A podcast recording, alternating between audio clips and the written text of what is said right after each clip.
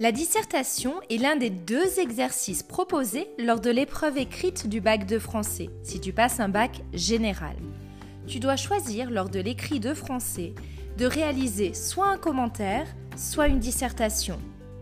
La dernière version du programme de français de la classe de première invite à effectuer une dissertation sur une œuvre au programme. Il s'agit d'une réflexion littéraire argumentée et construite fondée sur l'analyse précise d'une œuvre et qui peut être éclairée par les textes du parcours associé. C'est un exercice qui suscite souvent de l'inquiétude. Pourtant, avec une bonne méthode, il est facile de le réussir. L'épisode 5 de la saison 2 spéciale Bac de français porte sur la méthode de la dissertation. Bienvenue dans ce nouveau podcast de réussite et cours de français. La première étape que tu dois effectuer lorsque tu es face à un sujet de dissertation, c'est de travailler au brouillon. Que dois-tu faire au brouillon? Eh bien, tu dois commencer par bien analyser le sujet. Je t'invite dans un premier temps à recopier le sujet sur une feuille de brouillon, à souligner les mots-clés du sujet, trouver des synonymes, dégager l'implicite et enfin reformuler le sujet avec tes propres mots.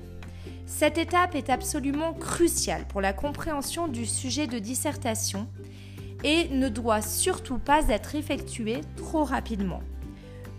Je rappelle que tu as 4 heures pour mener à terme l'exercice de la dissertation.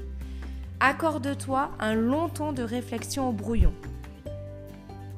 Toujours au brouillon, tu dois ensuite mobiliser tes connaissances sur l'œuvre.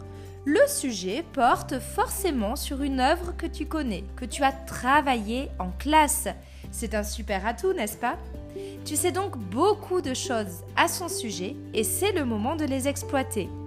Tu vas donc pouvoir mobiliser des éléments de réponse en te rappelant d'exemples précis. Tu peux évidemment utiliser les textes étudiés en explication linéaire que tu maîtrises bien, mais pas seulement. Ton devoir final devra montrer une maîtrise globale de l'œuvre. Ensuite, il faudra élaborer une problématique. Une problématique, c'est la question essentielle à laquelle tout ton devoir va devoir répondre. Elle correspond évidemment au problème soulevé par le sujet de dissertation que tu as relevé précédemment. Enfin, au brouillon, il te faudra construire un plan. Ton plan de dissertation doit être organisé, comme pour le commentaire, en deux ou trois grandes parties il doit suivre la progression de ta réflexion. Les différentes grandes parties doivent vraiment s'enchaîner de manière cohérente et logique. Ensuite, il faut détailler ce plan en trouvant pour chaque grande partie également deux ou trois sous-parties.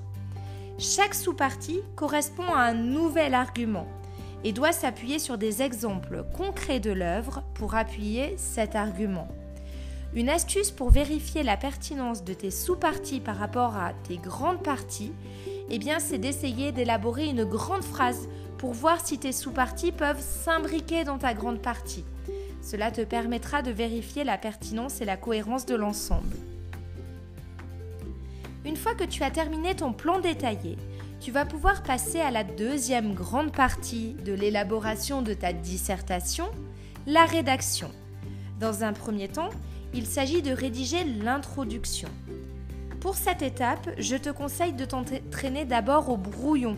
Ce sera la même chose pour la conclusion, car ce sont le premier et le dernier contact avec ton correcteur.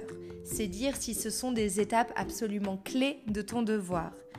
Alors l'introduction comprend d'abord une entrée en matière. Je te conseille d'éviter les généralités euh, du type euh, de tout temps, etc. Ensuite, il faudra une présentation du sujet accompagnée d'une analyse de la citation ou de la question posée.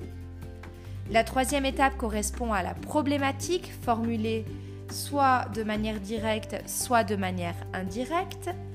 Et enfin, il te faudra annoncer le plan euh, de ton devoir, mais uniquement les grandes parties.